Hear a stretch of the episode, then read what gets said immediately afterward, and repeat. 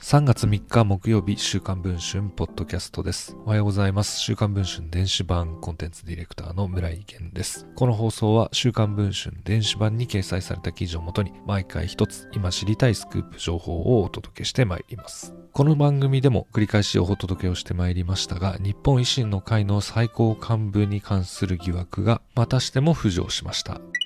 日本維新の会の遠藤隆国会対策委員長。そんな遠藤氏が代表理事を務める公益社団法人秋田犬保存会。同会をめぐっては主催する展覧会で不公平な審査が行われているなどの指摘が内部から相次いでいます。さらに、秋田犬保存会の川北康介副会長が山口組系暴力団の組長と親密に交際していた疑いがあることが週刊文春の取材で分かりました。週刊文春の編集部は川北氏と組長が写った写真を複数枚入手しています。遠藤氏が秋田犬保存会の代表理事に就任したのは2016年。その年に川北氏も副会長に就任しています。川北氏は遠藤氏の右腕、都内でうどん屋などを経営している資産家だといいます。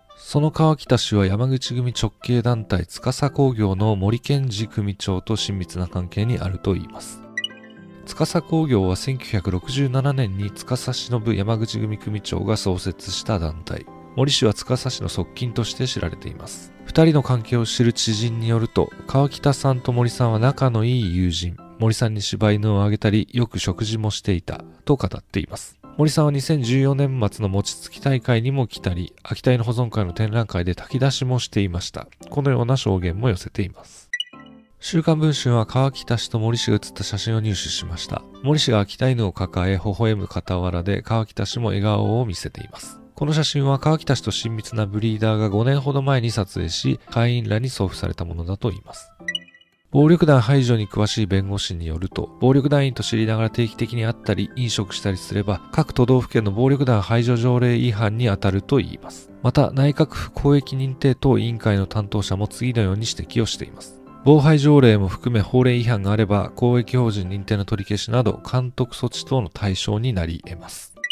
川北氏に森氏との関係について尋ねると、関係はそりゃあるよと語り、情を持った人だよなどと語りました。一方、会長を務める遠藤氏に話を聞くと、副会長が暴力団と交際するのを容認するかとの問いに対しては、いや、容認できないでしょう。うちの会は昔から暴力団関係者が多い。僕が会長になって秋田県警に会員名簿も出しています。などと答えました。